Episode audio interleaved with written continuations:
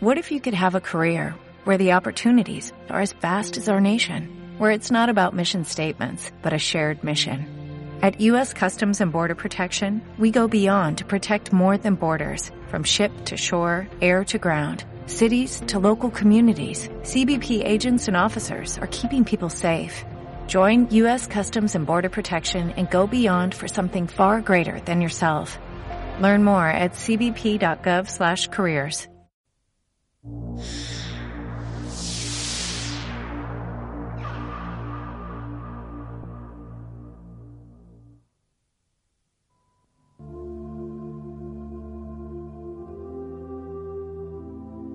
ruinas de la espléndida civilización de la antigua Grecia yacen en la actualidad dispersas, testimonio de sus pasadas glorias hecho migajas. Sus edificios y esculturas fueron la envidia de aquella época e influirían en las demás civilizaciones durante los miles de años venideros. Incluso hoy, cada una de las piedras de nuestra democracia puede encontrar sus cimientos en la antigua civilización griega. Durante más de dos mil años, la Acrópolis ha vigilado la ciudad de Atenas. Los templos y santuarios han ido siendo despojados de algunas de sus maravillosas esculturas y sus preciosas piedras y metales, aunque todavía quedan algunos fragmentos de piedra descolorida como eco de sus glorias pasadas. En la actualidad Atenas es la capital de una Grecia pacífica y sus habitantes recuerdan con orgullo los tiempos en que el imperio de Grecia era el más poderoso del mundo.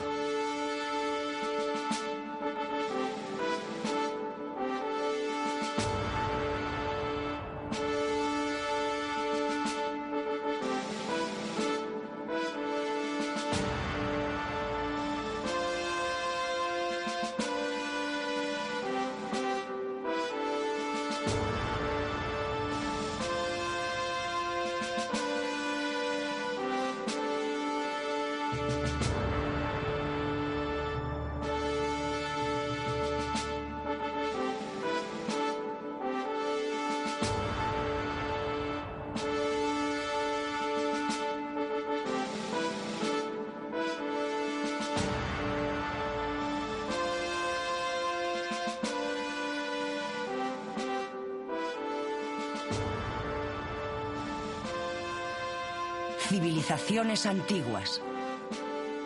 Grecia.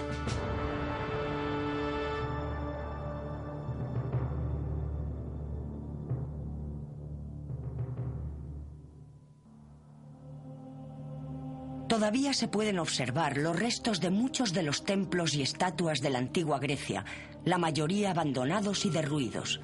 Pero podemos imaginarnos lo que pudo ser la Acrópolis en su pleno apogeo y llena de vida?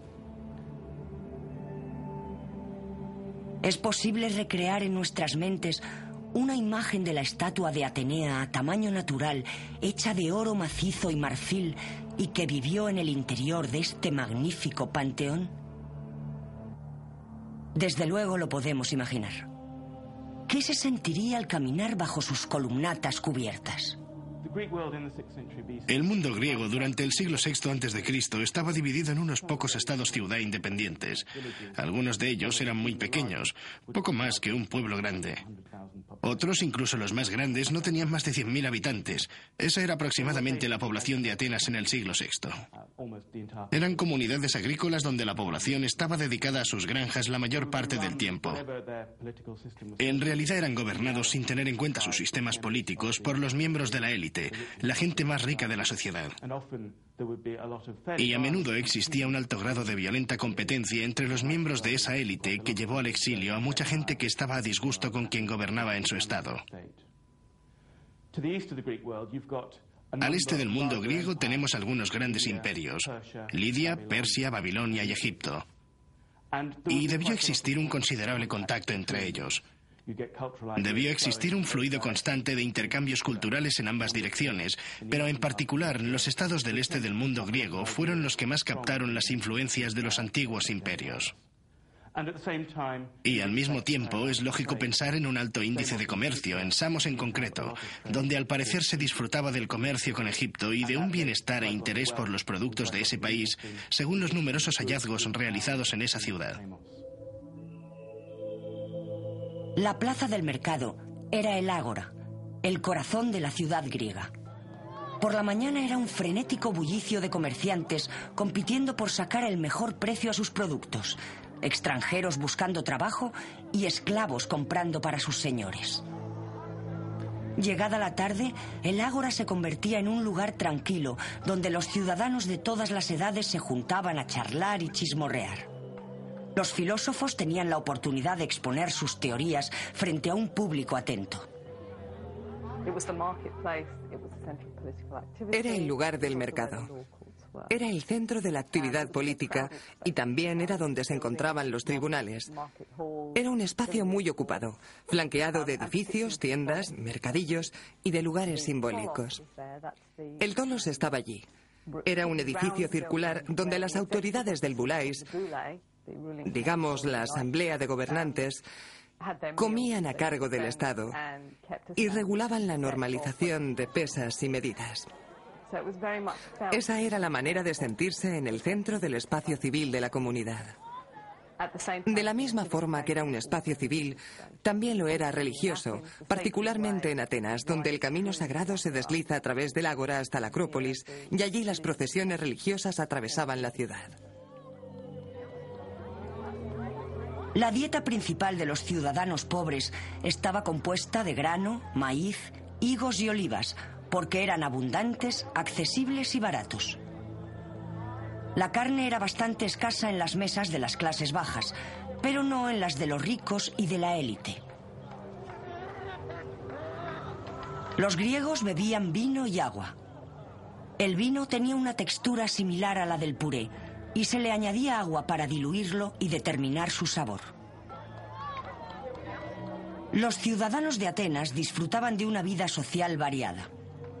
La posición social dependía del número de esclavos que cada señor pudiera mantener.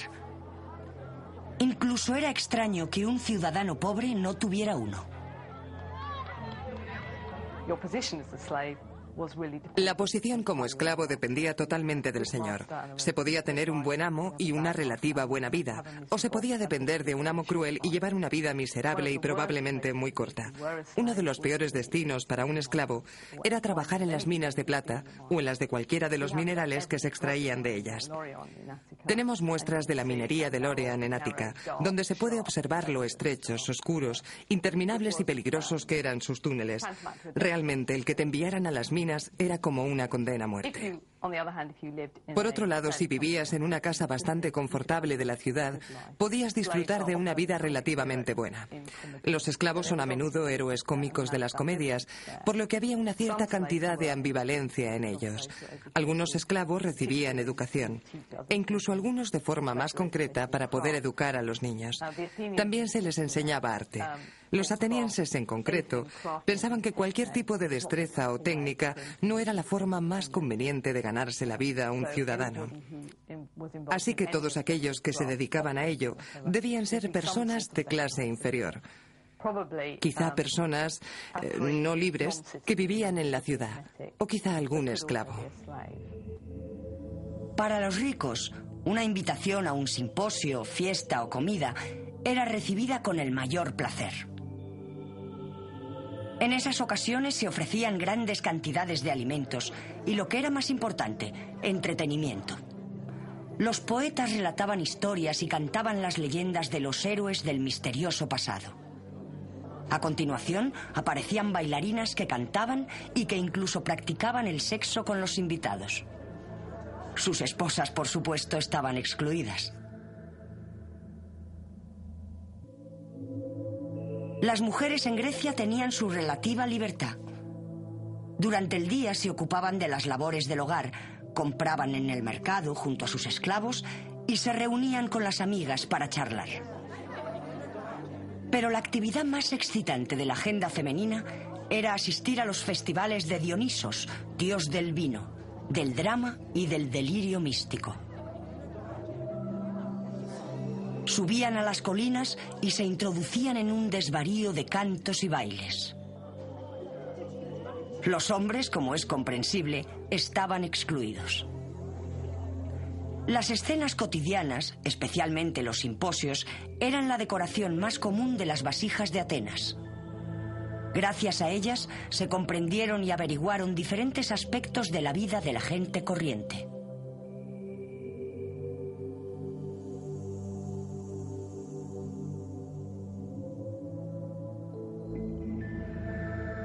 Las vestimentas eran bastante simples, pero los estilos del pelo cambiaban de año en año. Los hombres llevaban la tradicional toga y las mujeres una túnica o prenda interior y un abrigo largo hasta los tobillos. En las batallas, los hombres vestían una toga más corta. La prueba más evidente de la historia que hemos heredado de la antigua Grecia comienza con la batalla de Troya.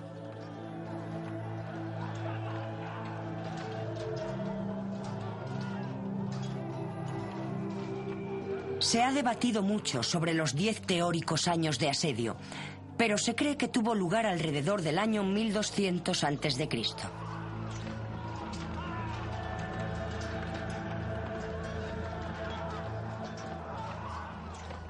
Nunca sabremos lo que ocurrió entre los troyanos y los griegos hace 3.000 años. ¿Fue la increíblemente hermosa Helena una persona real y la causa de tan devastadora guerra? Después de diez años de duro asedio, fueron los defensores de Troya derrotados por una artimaña tan simple como el infame caballo de madera. A través del largo milenio, los hechos y la ficción se han entremezclado. Y hoy en día es imposible separar la realidad de la mitología.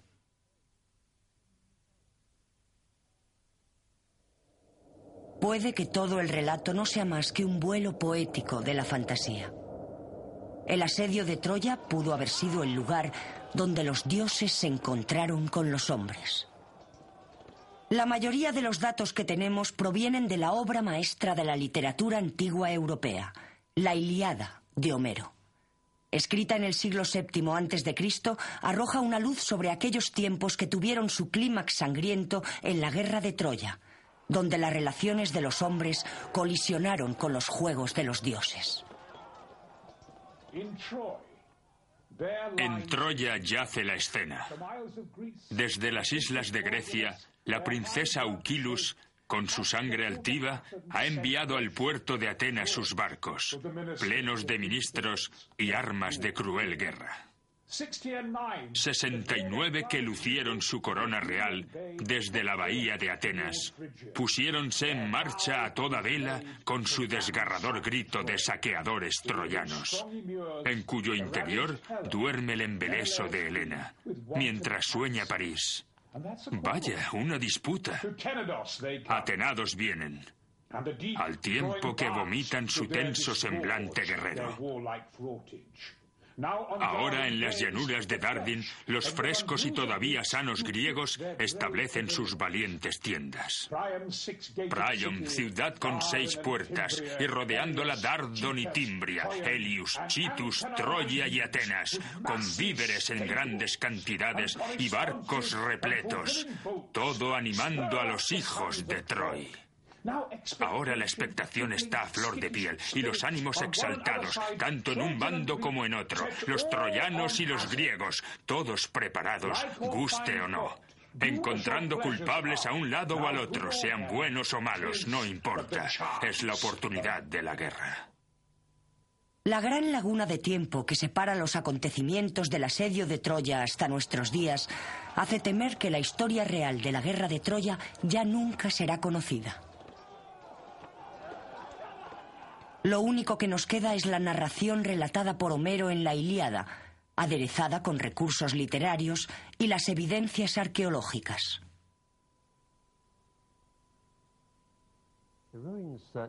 Las ruinas que Heinrich Schliemann descubrió en un lugar llamado Hisarlik, en Turquía, son interesantes, ya que forman parte de una leyenda, probada por la guerra de Troya.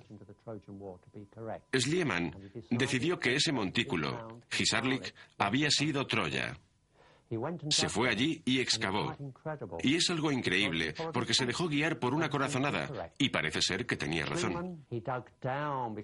Schliemann cavó porque tenía que probar que Troya existió. Y al llegar a un nivel que identificamos como Troya 2, encontró oro. Dicho así, no tiene nada que ver con la leyenda. Lo que se considera en la actualidad Troya forma parte del argumento todavía en manos de los arqueólogos. Pero normalmente se cree que es un nivel llamado Troya 7A. Existen nueve niveles divididos en Aes y Bs. Hablamos aproximadamente del año 1290 a.C. Si la guerra de Troya ocurrió y si pasó algo realmente, ese es el lugar donde la leyenda cuenta que ocurrió. Y las excavaciones de Schliemann parecen mostrar que en efecto así fue. Ocurrió allí, en la moderna Turquía. De todos modos, sobre el terreno existen pocas pruebas de cualquier batalla que hubiera podido desarrollarse allí, o incluso del asentamiento de Troya. Lo único que nos queda realmente está en Homero, en su Ilíada, narrando únicamente el final del asedio. Troya había sido sitiada durante nueve años. Triunfaron durante el décimo, así que es de suponer que hubo infinidad de batallas antes y después. Homero narra que los carros deambulaban alrededor de la planicie de Isalin, pero este tipo de cosas no deja apenas pruebas. Las únicas evidencias las hemos sacado de las excavaciones, inicialmente por Henry Schliemann, más tarde por su ayudante Dorfel y luego por el americano Carl Blagan. En el montículo de la ciudad encontramos los muros. La estratificación nos muestra evidencias de un incendio, de una ciudad destruida. Pero si hablamos de evidencias de armas o batallas, elementos demostrativos, no encontraremos nada.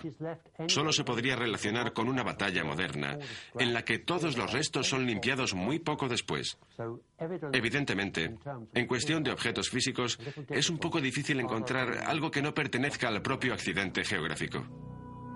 La obra maestra de la Europa antigua, la Iliada de Homero, es una fuente de información de inmenso valor.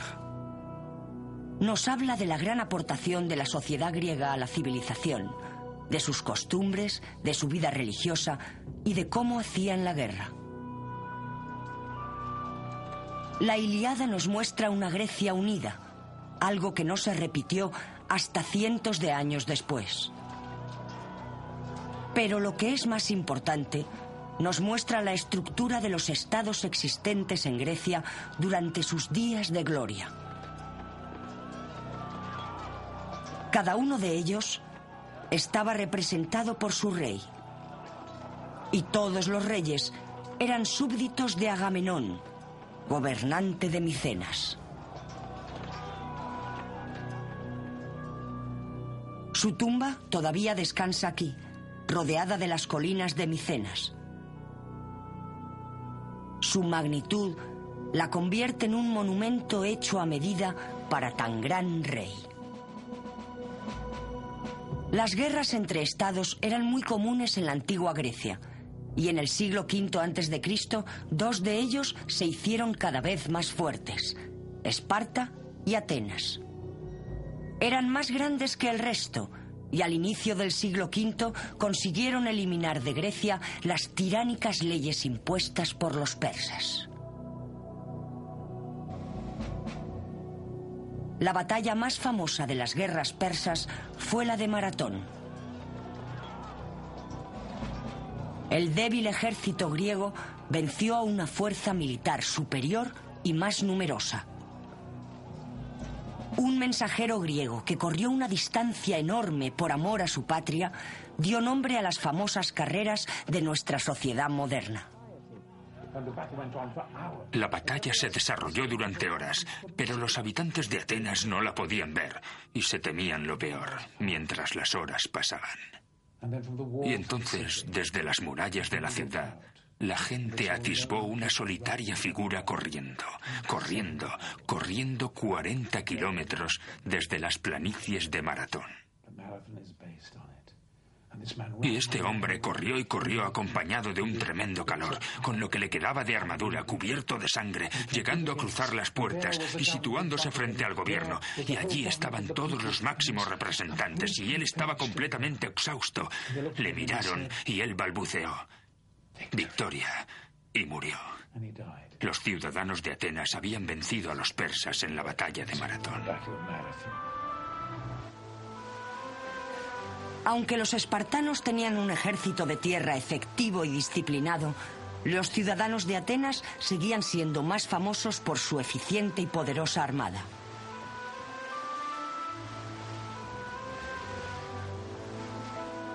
En la batalla de Salamina, en el año 480 a.C., la armada ateniense destruyó a la armada persa con sus trirremes de gran maniobrabilidad.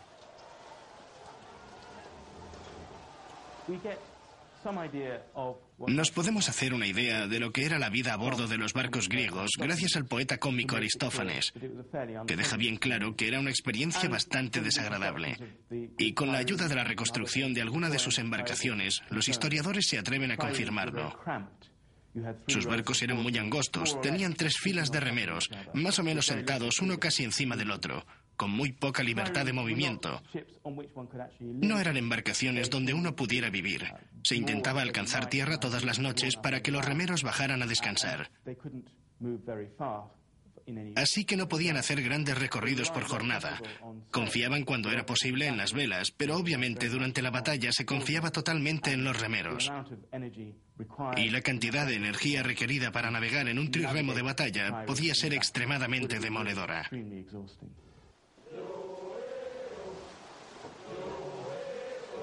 Cada embarcación se componía de esclavos y hombres libres a quienes se les pagaba por sus servicios a bordo.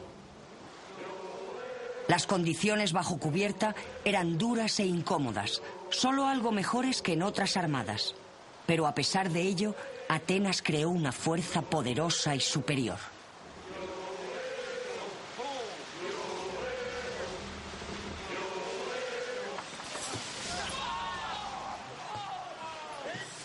A cualquier esclavo que remó durante la batalla de Salamina y sobrevivió al agrio combate, se le concedió la libertad al finalizar la guerra.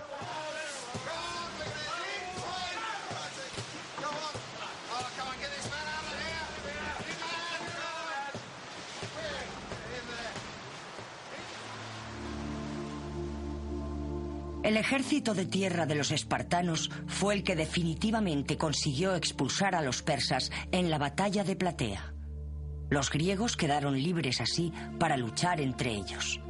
Con la nueva libertad conseguida, el siglo V de Atenas y Esparta fue rico y próspero.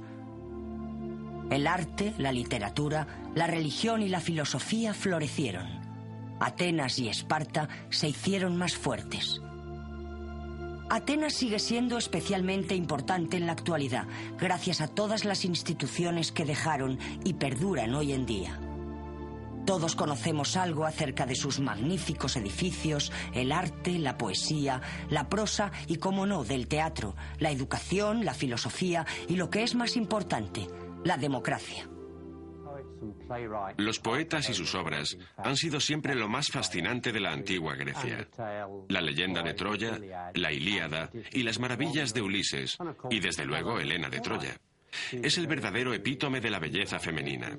Forma parte de infinidad de obras, particularmente en la época isabelina, y llega incluso a inmiscuirse en las obras modernas. Es curioso cómo nosotros, el mundo moderno, somos los herederos de un mundo que existió hace más de 3.000 años y que por muchas causas no entendemos. Este es el teatro de Pidauros. El escenario fue hecho de madera y desapareció con el paso de los años. Pero el círculo, llamado orquestra, donde solía actuar el coro, y las gradas todavía permanecen. Podemos imaginar los asientos de piedra repletos de gente excitada por conocer la obra de la que iban a ser testigos.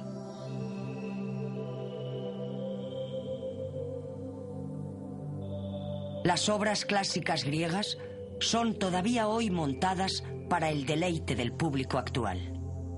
Era una ocasión para disfrutar toda la familia, incluso los esclavos. El teatro se abría durante tres días consecutivos para celebrar selectos festivales durante el año.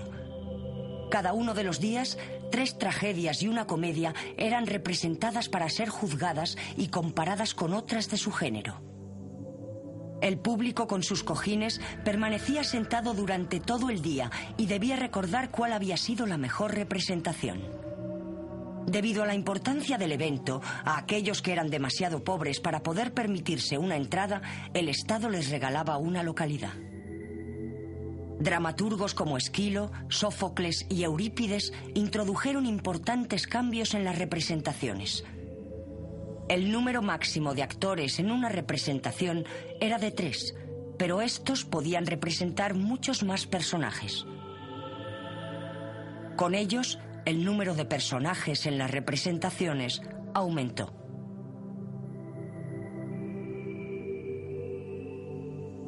En la antigüedad, el arte imitaba la vida, pero nada fue tan llamativo como las representaciones satíricas del cómico Aristófanes. Atenas fue el primer estado que poseyó un sistema político donde los ciudadanos elegían por votación a su cabeza de estado, la democracia. Al igual que en otros gobiernos de su época, los políticos estaban corruptos, se realizaban promesas que no se cumplían y con una retórica inteligente se engañaba a la gente más simple. Aristófanes se dedicó a la retórica y escribió obras en las que se burlaba de los políticos y del gobierno. La democracia era distinta a la que conocemos, ya que aquella dependía de pocos ciudadanos. Se convocaba una asamblea una vez a la semana para que los políticos expusieran sus teorías. Los ciudadanos varones estaban obligados a asistir y recibían pequeñas cantidades de dinero a menos que llegaran tarde. A pesar de sus errores, aquella democracia de hace más de dos mil años creó los cimientos para el sistema democrático que disfrutamos hoy en día. Todos los dioses le besaron, desde Zeus a cualquier dios. El dios todopoderoso besó aquel maravilloso estado. Mientras se caminaba por Atenas, podías hablar con el primer ministro, hablarle al rey, podías discutir con él si no estabas de acuerdo con el sistema. En la democracia establecida por Solón, estaba Sócrates, Sófocles, también Aristóteles andando por las calles. Hola, Aristóteles. Se podía hablar con él, no existían clases. Se podía hablar. Era una democracia. La antigua Grecia fue la cuna de los más grandes filósofos y matemáticos que hayan vivido jamás. Parte de su trabajo ha sobrevivido hasta hoy, manteniendo su vigencia. El fenomenal filósofo y matemático Pitágoras desarrolló la ecuación matemática que dice que en un triángulo rectángulo el cuadrado de la hipotenusa es igual a la suma del cuadrado de los catetos. En Grecia surgió también la palabra filósofo, que significa amante del saber. Describe a todos aquellos cuya vida la dedican a la continua investigación por el saber y la verdad. La libertad que la democracia aportó a la sociedad dio pie al nacimiento de escuelas de pensamiento como las de los sofistas y los estoicos, y a las ideas de filósofos como Sócrates, Aristóteles y Platón. Uh, Aristóteles mantenía una visión del universo que era esencialmente ptolomeica. Es decir, que creía que la Tierra estaba en el centro del universo y era estacionaria, y los planetas y las estrellas se hallaban fijados a esferas cristalizadas o algo así, radiando desde el centro que era la Tierra. Otra de las cosas que proclamó Aristóteles, como parte de su teoría del universo, era que todos los cuerpos celestes eran esferas perfectas, y así debían serlo, como parte de su visión física global del universo y de cómo estaba compuesto. Platón, escritor del siglo IV a.C., creía en una república donde existiera la igualdad entre hombres y mujeres y cada ciudadano fuera igual a los demás. Platón desarrolló la teoría de las ideas. Impartió a sus alumnos estudios superiores. La educación general en Grecia era de pago, por lo tanto los niños de las clases acomodadas recibían una esmerada educación. A las chicas, sus madres y los sirvientes de la casa las enseñaban a coser y otras actividades del hogar. Los chicos, mientras tanto, iban a la escuela, donde aprendían música, lectura y escritura. La mayoría de los niños eran educados por sus padres. A la gente pobre no le hacía falta saber leer. Pasaban la mayor parte de su vida arando, y eso era lo único que necesitaban saber. Pero para los ricos, aquellos que tenían ambición de formar parte de la política de sus ciudades, debían recibir una educación más formal, ya fuera por un tutor particular o bien al igual que hoy en día en edificios especiales construidos para impartir educación. El tipo de cosas que debían conocer, aparte de saber leer y escribir, era la habilidad de saber hablar en público, tocar un instrumento, aprender a cantar y quizá a componer poemas, porque gran parte de la vida de los ricos se desarrollaba alrededor de simposios, fiestas donde podrían encontrarse y donde se discutirían infinidad de cuestiones políticas. Aparte de todo esto, el resto de cosas necesarias eran quizá de aspecto físico. Se supone que a los chicos se les entrenaba para saber pelear y poder participar en los juegos atléticos. Así que se practicaba mucho el entrenamiento físico en gimnasios y quizá también en lugares de encuentro social. En general, la idea de educación griega, al menos para la élite, no hacía una gran distinción entre la educación física y la intelectual hasta el punto de encontrar una gran dificultad en distinguir lo que era educación y lo que podía ser entrenamiento o incluso placer. Una parte importante de la educación de los varones estaba en el gimnasio. Allí aprendían a levantar pesos, pelear, correr, saltar y a lanzar el disco. También podían bañarse, relajarse y comentar lo aprendido. Incluso cuando terminaban la etapa escolar, los varones seguían asistiendo al gimnasio. Los mejores atletas de cada estado acabarían compitiendo en los Juegos. Cada uno de los chicos de Grecia deseaba ganar un premio en los Juegos Olímpicos. Ganar en los Juegos no se premiaba con dinero. La recompensa era la gloria. El vencedor conseguía una estatua con su nombre y su práctica favorita, inscritos en la base.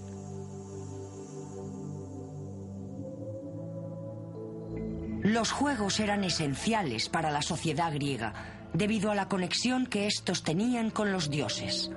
Se practicaban infinidad de juegos dedicados a los diferentes dioses, pero los olímpicos eran los decisivos.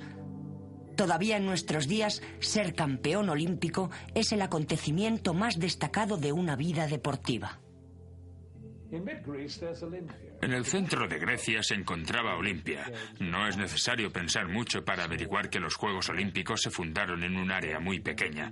Los Juegos se habían conocido como los Juegos Helénicos, que principalmente consistían en levantamiento de pesas, peleas, saltos, etc. Lo realmente fascinante es que eran completamente puros. Miles y miles de personas acudían de todos los lugares, desde Macedonia, desde Asia Menor, desde todos los sitios. En algunas carreras vestían corazas. Cuando no las llevaban en el levantamiento de pesas, al lanzar jabalinas o durante las peleas, lo hacían desnudos. Hacia el siglo VI Cristo comenzó a corromperse. La gente empezaba a trabajar y especializarse en sus figuras, en hacerlas cada vez más voluptuosas. La figura griega era siempre maravillosamente proporcionada y los espartanos se enfurecieron porque la pureza de los juegos, que en gran parte nacieron de su inspiración, comenzaba a degradarse y decidieron echarlos. Una vez que los espartanos se hicieron cargo de los juegos fue cuando realmente degeneraron y desaparecieron.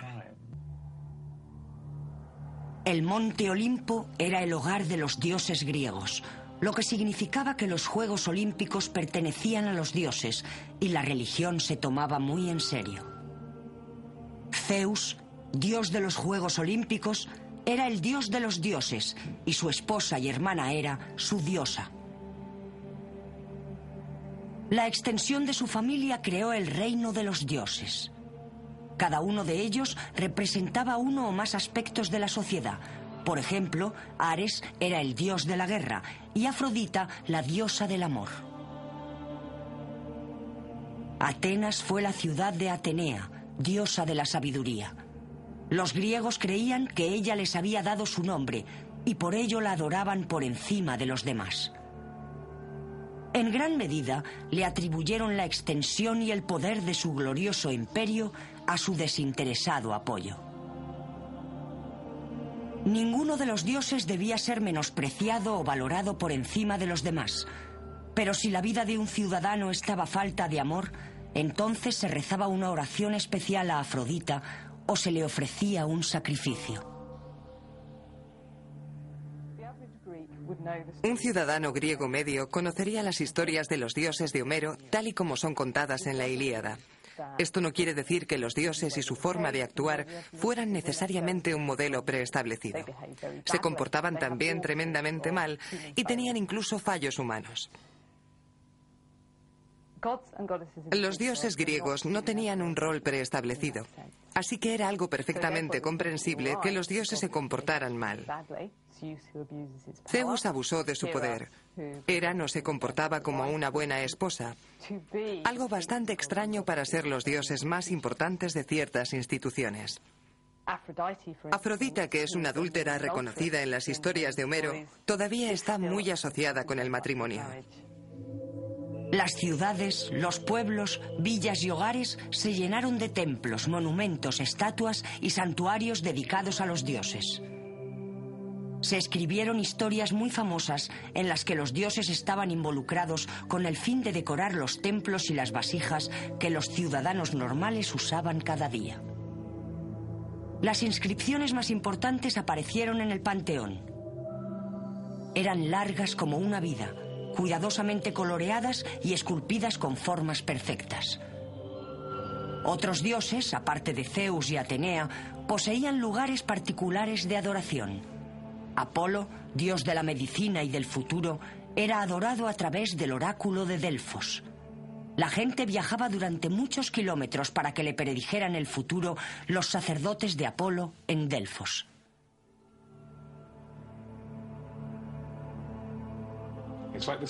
Adelfos es como el centro de la Tierra. Oh, sientes ese sonido en la cueva con las mariposas azules volando a tu alrededor, donde está situado el oráculo. Que, por supuesto, dijo, lo sabía. Después de pagar un dinero, al creyente lo drogaban, lo metían en una pequeña y oscura habitación y lo dejaban solo. Entonces esperaba una aparición o una señal, algo que pudiera relacionarse con su propia vida. Satisfecho con el mensaje que se le había dado, volvía a su casa para descifrar lo que le había dicho el oráculo. Los sacerdotes entonces podían proceder con el siguiente creyente. Los arqueólogos descubrieron que las habitaciones donde permanecían los clientes tenían varias puertas y una serie de corredores tras ellas.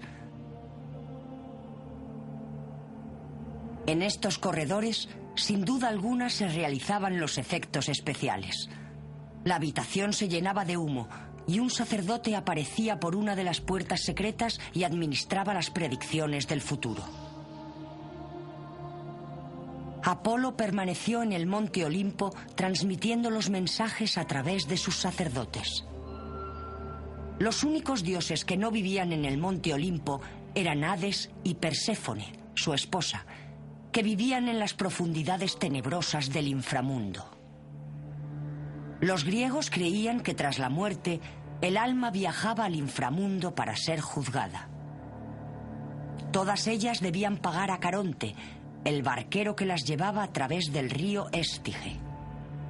Este se encargaba de que la familia y los amigos del difunto cumplieran con sus obligaciones. Lo más importante era que el cuerpo debía ser enterrado con una moneda. Si no era así, si el cuerpo no se enterraba con esta moneda, su alma no podría cruzar el río para ser transportada hasta el reino de Hades. Si se fracasaba en el intento de cruzar el río Estige, entonces el alma nunca tendría el descanso eterno. Algunas almas beberían del río del olvido y se reencarnarían, pero la mayoría de ellas permanecerían en el inframundo para siempre. Conocemos bastante acerca de los ritos de enterramiento griegos. No podemos asegurar que la gente pobre hiciera lo mismo exactamente, pero sí sabemos cómo lo hacían los ricos. Había un procedimiento algo particular en el que se mostraba al fallecido a la entrada de la casa. Las mujeres del hogar, como es propio de un trabajo femenino, lavaban el cuerpo, lo envolvían en sábanas limpias y lo dejaban fuera. Entonces la gente acudía a visitarlo. Las mujeres lloraban en público, estirándose de los pelos y arañándose las mejillas. La siguiente parte del proceso era el funeral y la procesión desde la casa al cementerio. Los cementerios estaban situados siempre en las partes no habitadas de las ciudades, normalmente fuera de las murallas. La procesión estaba encabezada por las mujeres. El cuerpo o bien lo transportaban a mano o sobre un carro. Esto lo sabemos por las pinturas antiguas. Los hombres seguían el féretro seguidos de flautistas. Era un acto bastante extravagante. Los niños que morían durante la infancia eran a menudo enterrados en los terrenos de la casa o en su interior. Eran los únicos a los que se enterraba dentro. Desafortunadamente no quedaron muchos restos, ya que los huesos de los bebés suelen ser blandos y no existen en los archivos arqueológicos. Como diferencia notable, a la gente pobre se le enterraba de forma distinta. Parece ser que eran enterrados con mucha menos pomposidad y ceremonia. Muchas de las leyes que existían en Atenas y otros estados griegos controlaban la cantidad del gasto que la gente hacía en los entierros, ya que podía afectar al estamento político. Así que, al llegar a la mitad del siglo V a.C., la gente empezó a controlar el ruido y alboroto que se producía mientras el cortejo atravesaba la ciudad. Es difícil imaginar en la actualidad lo fundamental que fue el papel de la religión en la vida de los ciudadanos griegos. Los curiosos dioses antropomórficos, adorados por los antiguos griegos, han llegado a nuestros días como leyendas y cuentos.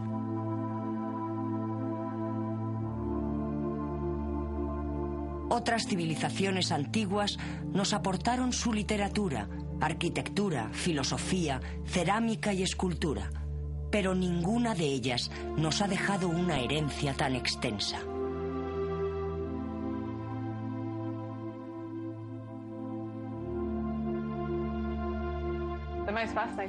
Lo más fascinante de Grecia es el hecho de que todavía hoy estamos influenciados por ella. Estamos influenciados por su forma de pensar sobre la democracia, acerca de la formación del Estado, por su arte y su arquitectura, de la cual todavía podemos notar su influencia, su ideal de belleza y particularmente por su pensamiento filosófico. Existen infinidad de obras de arte maravillosas enterradas para siempre con el imperio de Atenas. Pero podemos sentirnos privilegiados de tener acceso a su conocimiento y de poder imaginar la fantástica vida en la antigua Grecia.